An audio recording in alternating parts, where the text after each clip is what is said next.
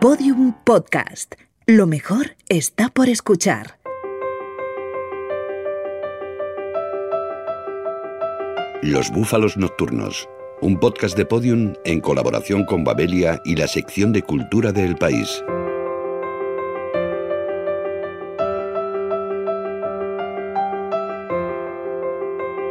Mi nombre es Karina Sainz Borgo, soy escritora y periodista. Nací en Caracas y desde hace 12 años vivo en España, donde trabajo como periodista cultural.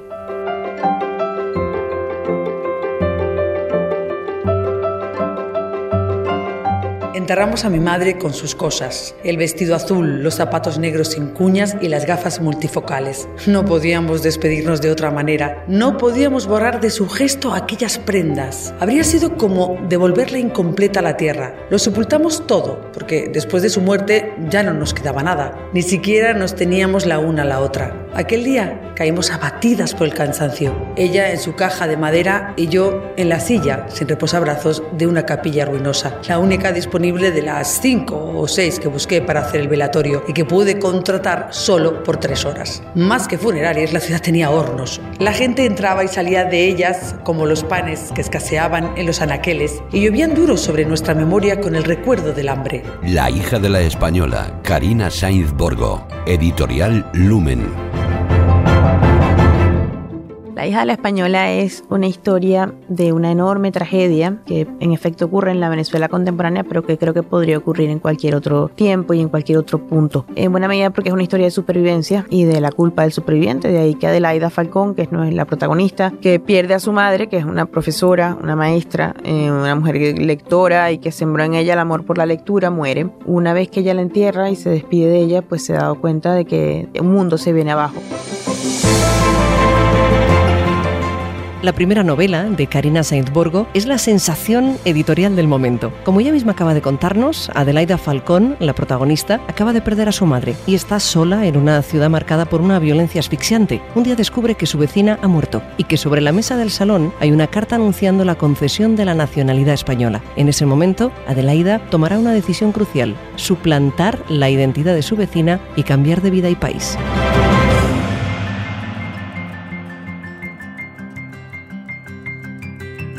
Aurora Peralta estaba tendida en el suelo. Tenía los ojos abiertos y los labios morados. No supe qué fue peor, si el dolor en mi cabeza, el miedo de verla así, o el temor de delatarme con un grito histérico. Aurora, Aurora, soy la vecina, susurré. Puse un dedo en su cuello para comprobar si tenía pulso. Estaba tiesa y fría. Sentía al mismo tiempo asco y compasión. Una serpiente de vómito subió por mi garganta. Corrí al fregadero de la cocina, idéntica a la nuestra, y expulsé un jugo agrio. Volví al salón con las piernas flojas. La miré de lejos. Aurora Peralta era ya otro de los muchos fiambres que habitaban aquella ciudad fantasma.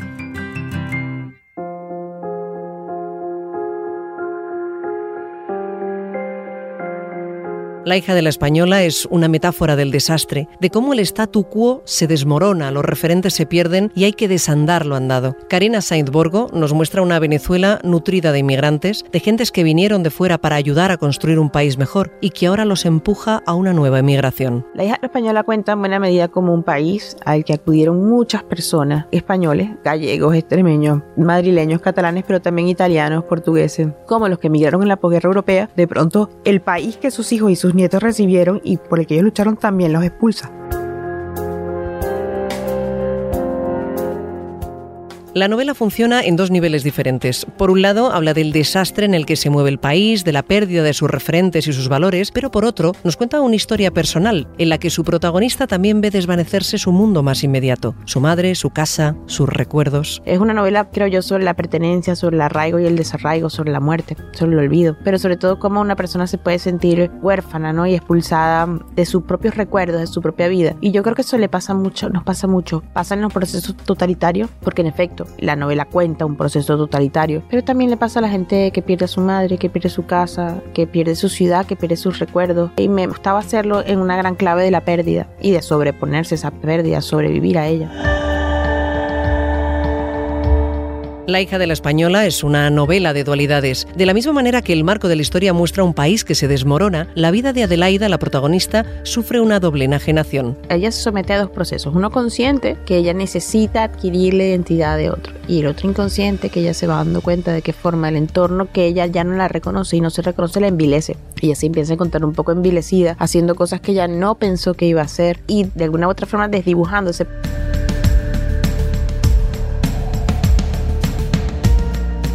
Adelaida se mueve entre dos mundos, el pasado donde está todo lo bueno de su vida, donde anida la belleza de los recuerdos, y el presente que se muestra asfixiante y terrible. Hay como dos velocidades, ¿no? Un presente muy violento y tremendamente amenazante, pero hay otro presente en el cual ella se refugia en la única belleza que tiene en la mano, que son sus recuerdos, y aquel lugar del que la expulsan. Sí, yo recuerdo que hubo un momento que cuando en la novela me, me atasqué y me leí la carretera de Cormac McCarthy, y claro, me di cuenta que este hijo y este padre que avanzan en medio de la apocalipsis, ¿no? Están solo los la belleza de sus recuerdos, ¿no? Y me quería jugar esa clave. Toda transformación implica un viaje, un viaje es un puerto. O sea, tú dejas algo atrás y este personaje deja muchas cosas atrás.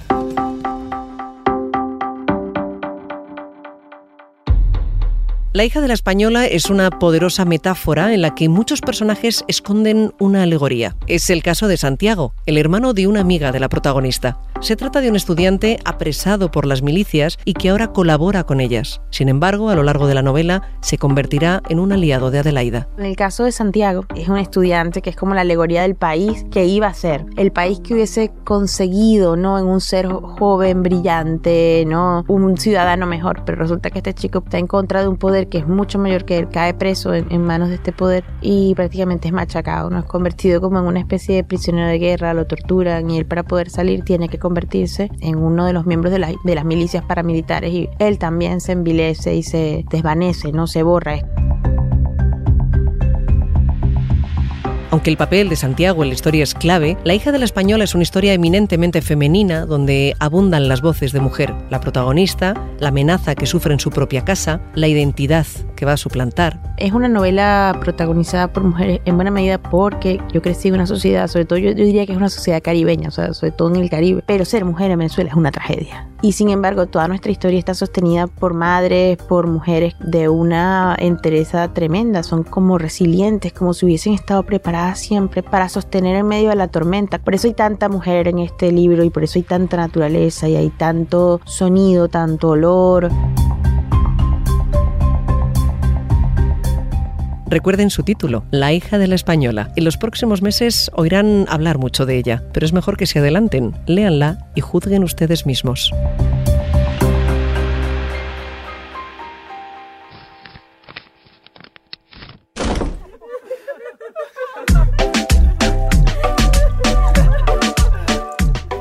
Cuando me disponía a leer la siguiente carta, oí el escándalo de la mariscala y sus criaturas. Cerraron la puerta de golpe y al poco encendieron sus altavoces con el perpetuo reggaetón de los días anteriores. Tututumba la casa mami. ¿Pero qué tututumba la casa mami? ¿Cómo alguien podía haber compuesto una armonía pachangosa a partir de la palabra tumba? Tu tumba.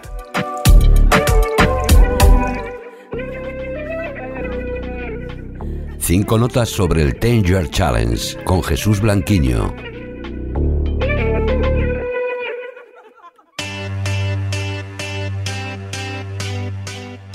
Seguro que al abrir vuestras redes sociales os habéis topado con comparativas, con 10 años de diferencia, de vuestros amigos y conocidos, el famoso Ten Year Challenge. 2009 fue un año en el que el medio de comunicación estrella era Messenger. Las fotos iban a 20 y hasta nos parecía que Internet Explorer era rápido. Con las canciones pasa lo mismo que con las personas, unas se envejecen mejor que otras. El himno por excelencia del año 2009 fue I Got a Feeling, de The Black Eyed Peas, algo así como el despacito de la época.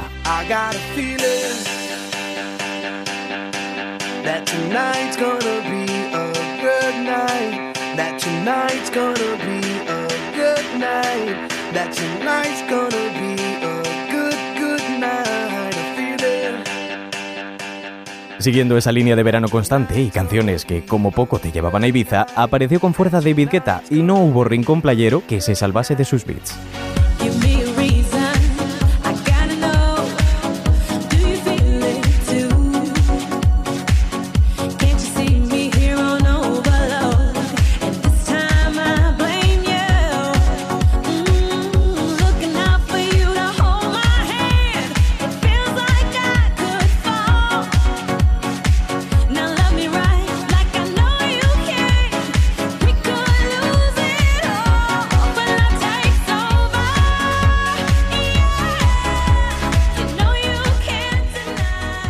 Pero no es dance todo lo que se escuchaba. El pop siempre pisa con fuerza. Y hasta su princesa volvió al panorama musical, eso sí, ya con pelo y sin paraguas.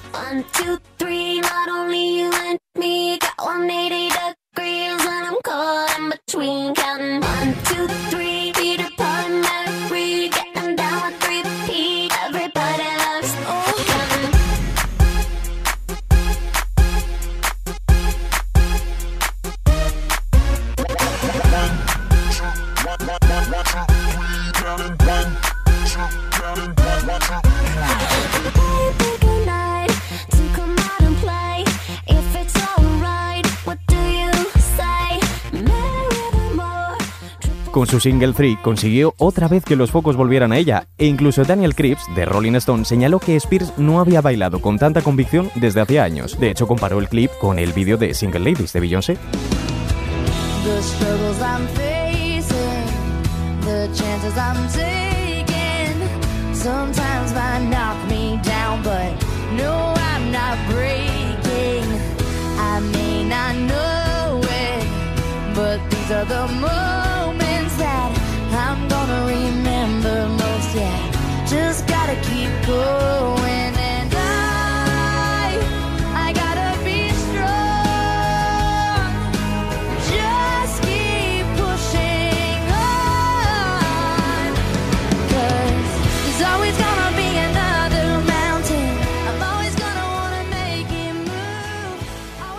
...2009 también fue el último coleo de Hannah Montana... ...antes de quitarse definitivamente la peluca... ...y convertirse solo en Miley Cyrus.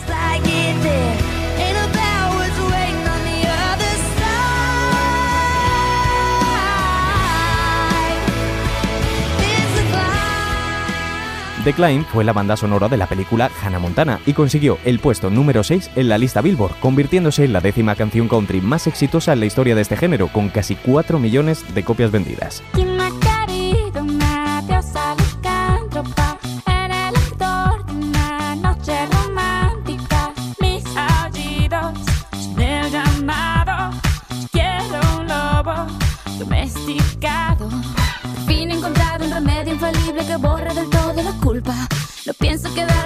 No lado mirando la tele y oyendo disculpas.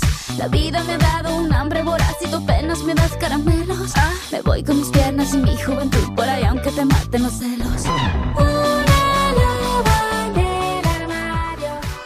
Pero también la música en español tuvo su presencia. Una de las canciones que sonó y sonó durante este año fue esta, Loba, de Shakira. Pero en este caso, lo que tuvo más repercusión fue su videoclip, con una Shakira que dejaba rígida hasta Eva Nazarre, bailando en una jaula bajo la luz de la luna llena. Y hasta la propia Shakira ha dicho que esta canción representa la libertad. Y es que 2009 era precisamente eso, libertad.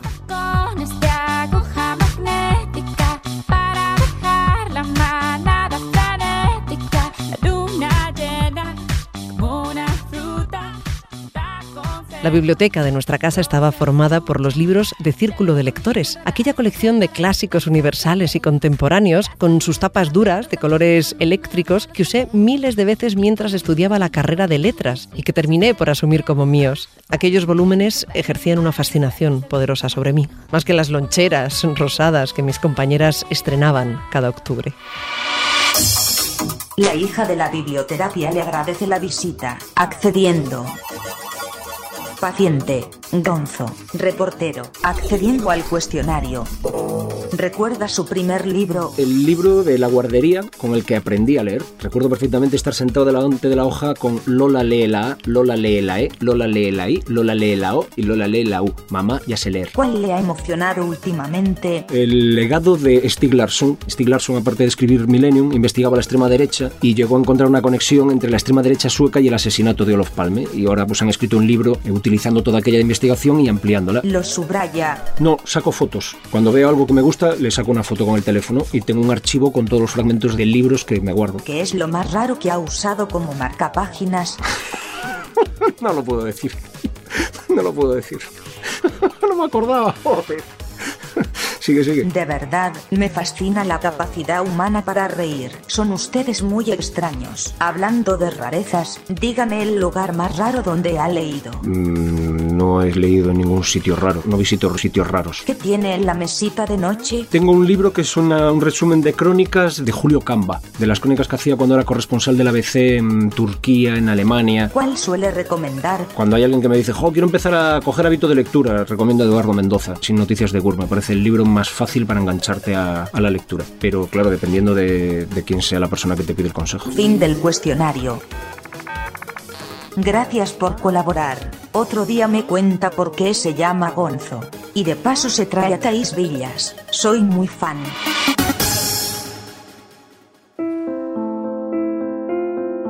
Fue su lienzo, la joven madre, lo que me hizo preguntarme por primera vez qué suponía gestar. Yo tenía 12 años y aquel cuadro más de un siglo. Michelena lo pintó en 1889, en su época dorada. Vivía en París, había ganado premios en varios salones oficiales e incluso había recibido una medalla en la Exposición Universal, la misma en la que se presentó la Torre Eiffel. Ante ese lienzo descubrí a la mujer que ya habitaba en mi interior. No era valiente, pero quería serlo. No era hermosa, pero codiciaba esa lisura de las pieles fértiles como la que exhibía esa mujer que ahora tenía frente a mí.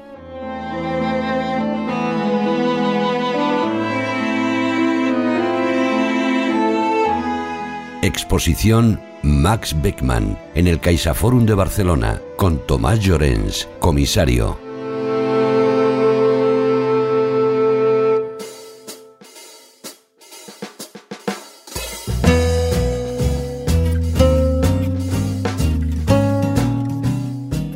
Aquel que dice o como aquel que diu, acabo de desembarcar del AVE y ya estoy en el CaixaForum de Barcelona para ver la exposición de Max Beckman. Me espera el comisario de la muestra Tomás Llorens. He de confesar que estoy nervioso. Este hombre ha sido conservador, jefe del TISEM y director del IBAN y del Museo Reina Sofía. A ver si lo localizo, que debe estar por aquí. Ya lo he encontrado. Lo primero que le pregunto es quién era Max Beckman, porque a mí me suenan algunas pinturas, pero mm, no acabo de situarlo. Tiene uno de los lenguajes pictóricos más vigorosos más personales del siglo XX. Su obra es relativamente conocida en España, es eh, muy popular en Alemania y también en los Estados Unidos. Es un artista que es quizá menos conocido porque es un solitario. Se negó a pertenecer a ninguno de los movimientos o corrientes más conocidas del siglo XX, como el expresionismo o como la nueva objetividad o como el surrealismo. O sea, que era alemán y vivió en la primera mitad del siglo XX. Imagino que se las vio con el régimen nazi porque veo que tiene muchas obras realizadas entre las dos guerras mundiales. Tuvo que sufrir el ascenso del régimen nazi, que le fue muy hostil, llegó a prohibirle exponer en público y obligó a marcharse de Alemania en 1937. Se fue a vivir a Ámsterdam con la intención de ver si podía obtener un visado para vivir en Estados Unidos. Comenzó la guerra mundial, Alemania invadió Holanda y se quedó atrapado allí durante 12 años como un exiliado y casi casi viviendo clandestinamente. ¿Recuerdan que la directora de este podcast me dijo que un buen reportero debía mimetizarse con el entorno? Pues me he puesto un bigotillo hileriano y no parece que haya sido una buena idea. En fin, voy a preguntar por el título de la expo que es Figuras del exilio. Tomás Llorens me cuenta que Beckman lo sufrió tanto física como filosóficamente. Porque Beckman, que era un lector de filosofía romántica y sobre todo de, Schopenhauer, consideraba que la vida del hombre moderno era como una ruptura con las raíces y en esa ruptura el hombre era prisionero de un destino que no sabía muy bien dónde le iba a llevar. De manera que el exilio se convierte en una noción clave para su concepción de la vida misma.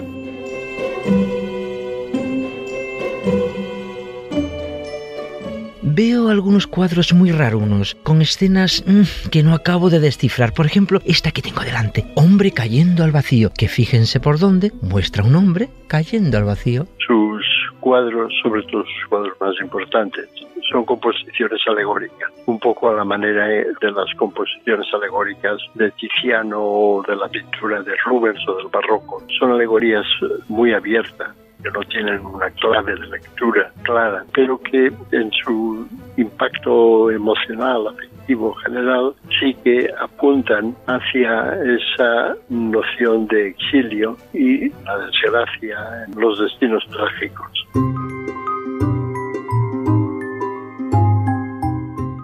Vamos a ver, si los cuadros son muy alegóricos y vestirme de nazi es de mal gusto, ¿cómo me mimetizo yo aquí? En fin, pasando. Mejor será que disfrute de los cuadros de Beckman, que por cierto, molan bastante. No acabo de entender por qué no es más conocido. En la pintura del siglo XX existe Picasso Matisse, pero existe también un Beckman en Alemania que no les es inferior, pero sí que es diferente y de algún modo tiene una intensidad y una potencia comparable a la de esos artistas. Los cuadros de Beckman tienen algo de inquietante, triste y opresivo. Me han dicho que esta muestra del CaixaForum es una oportunidad única para contemplar su obra, que suele estar muy repartida por museos americanos y alemanes. No es frecuente ni fácil hacer una exposición de Beckman porque sus obras son de préstamo difícil. Son unas 50 pinturas y esculturas y su procedencia es extraordinariamente dispersa. La obra de Beckman está en su mayor parte en Alemania y en Estados Unidos en colecciones públicas. Es un artista del que solamente podemos apreciar su verdadero perfil en la ocasión de una exposición retrospectiva como esta. Si les pasa como a mí, que el nombre de Beckman les sonaba pero lo conocen más bien poco, vengan a Barcelona a ver su obra. Es una ocasión única para ver todos estos cuadros juntos. Les va a gustar, ya lo verán.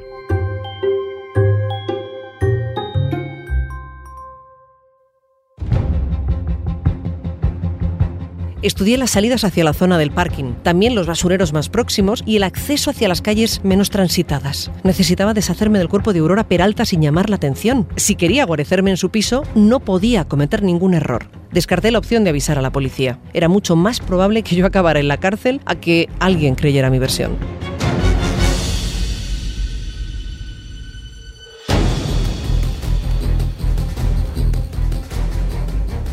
El sueño de la razón, una nueva novela protagonizada por la comisaria Ruiz, publicada por Ediciones Destino, con su autora Berna González Harbor.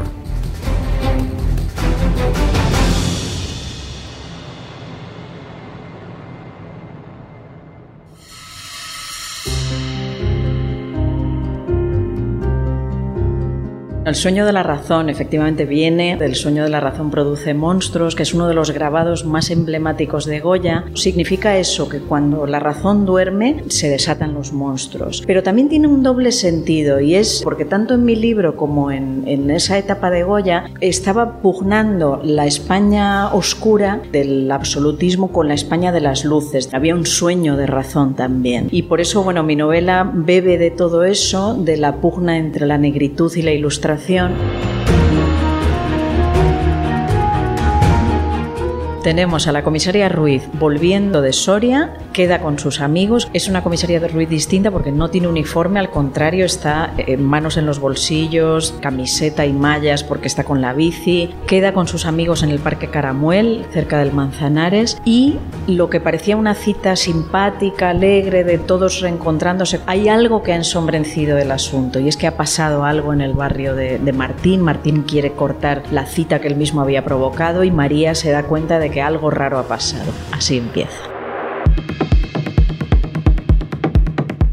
Ella en la anterior entrega quedó expedientada y está a la espera de un juicio, pero bueno, como su carácter le puede, se encuentra con un crimen y va a intentar averiguar algo, ¿no? No debe hacerlo, de hecho su equipo le da la espalda, de forma que ella en esta ocasión está absolutamente sola y sus herramientas no son esta vez ni el protocolo, ni las armas, ni su placa, ni, ni pistola, sino su única intuición, su inteligencia, su capacidad para meterse en esos mundos. Es verdad que ella arrancó como comisaria en un mundo de hombres, muy teniendo que demostrar a veces el triple salto mortal para llegar a lo mismo que los hombres, que mientras ellos podían permitirse hablar de fútbol o tal, ella solo podía permitirse trabajar y trabajar. Siempre ha sido así mi comisaria, yo creo que muy mujer de hoy, en ese sentido, de darlo todo. Por el camino nos ha demostrado la vida que la generación de María Ruiz es la generación de un mundo que era de hombres, en el que la mujer lo tenía difícil, pero ya no lo vamos a aguantar más. Como a lo largo de los últimos 200 años que nos separan de Goya, España y nuestra realidad se ha visto azotada por momentos de oscuridad y momentos de luz. Por eso me meto en el Madrid oscuro de los ocupas, de los subsuelos de Madrid, que hay túneles también habitados, de gente sin hogar. Y a la vez hay otro Madrid que es el show de Truman un poco, ¿no? De ricos, de barrios ricos, donde todo parece perfecto.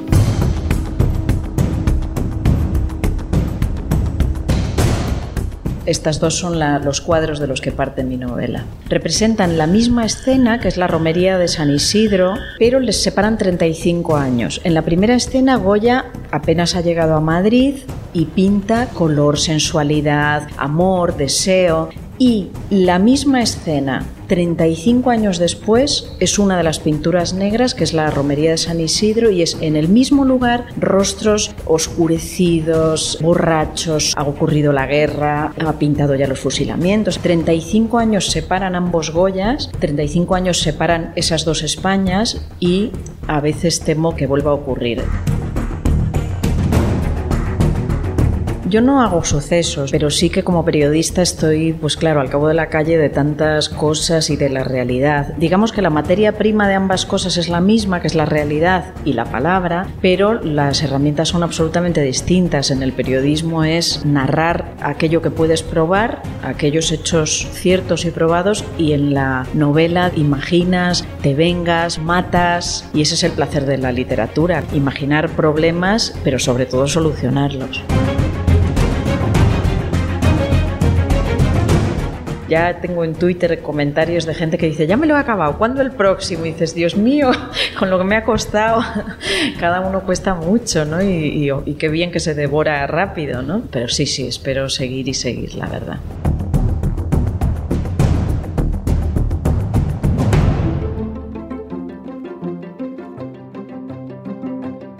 ¿Logra Adelaida cambiar de vida? ¿Sigue adelante con su plan para suplantar a su vecina? ¿Huye de su país y se traslada a España? Las respuestas están muy cerca. A solo un paseo hasta su librería favorita o, si son más comodones, a un par de clics en su tienda online. La hija de la española está esperándoles.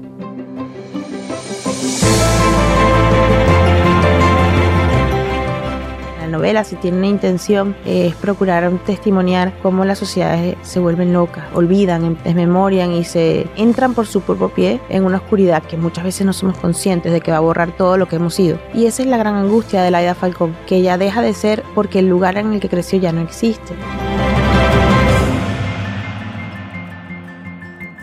Nuestra vida, mamá, estuvo llena de mujeres que barrían para ordenar su soledad. Mujeres de negro que prensaban hojas de tabaco y apartaban con una pala los frutos caídos que reventaban contra el suelo en la madrugada. Yo, en cambio, desconozco cómo sacudir el polvo. Carezco de patios y de mangos. De los árboles de mi calle solo caen botellas rotas. No tuvimos patios, mamá, y no te lo reprocho. Todos los episodios y contenidos adicionales en losbúfalosnocturnos.com. Síguenos en Twitter arroba búfalo nocturno.